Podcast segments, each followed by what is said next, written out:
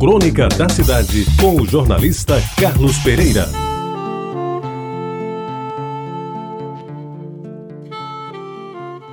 Amigos ouvintes da Tabajara, quando eu tinha 18 anos, e olha que isso já faz tanto tempo, a realidade da vida era outra bem diferente. A vida era cor-de-rosa, o futuro era somente esperança, e o passado não existia.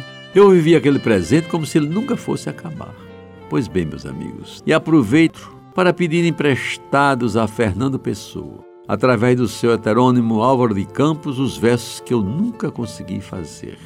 Dizia Fernando Pessoa: Sim, eu passava aqui frequentemente há 50 anos.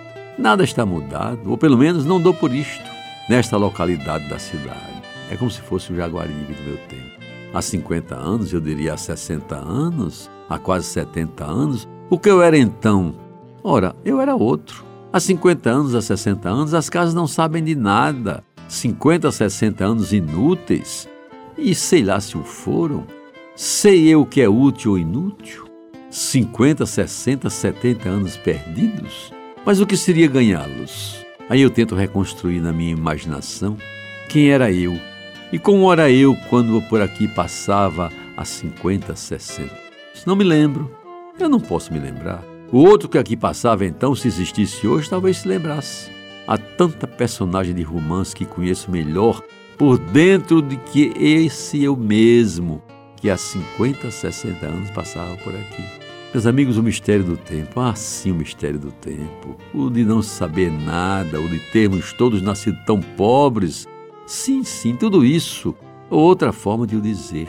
Daquela janela do bangalô azul, ainda idêntica a si mesma, debruçava-se então uma linda moça, um pouco mais velha do que eu, mas lembradamente azul.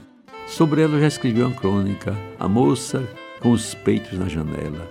Hoje, se calhar, está o quê? Podemos imaginar tudo do que nada sabemos.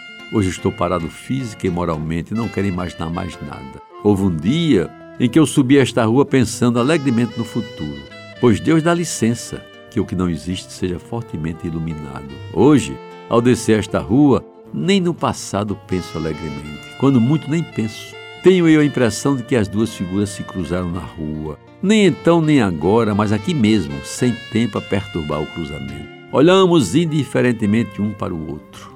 Eu e o antigo. Lá subi a rua imaginando um futuro girassol. Eu, o moderno, lá desci a rua, não imaginando nada. Talvez isso se desse, verdadeiramente se desse. Sim, talvez. Pois essa transcrição, entremeada com pensamentos meus, adaptada à realidade do cronista e de seu tempo. Você ouviu Crônica da Cidade, com o jornalista Carlos Pereira.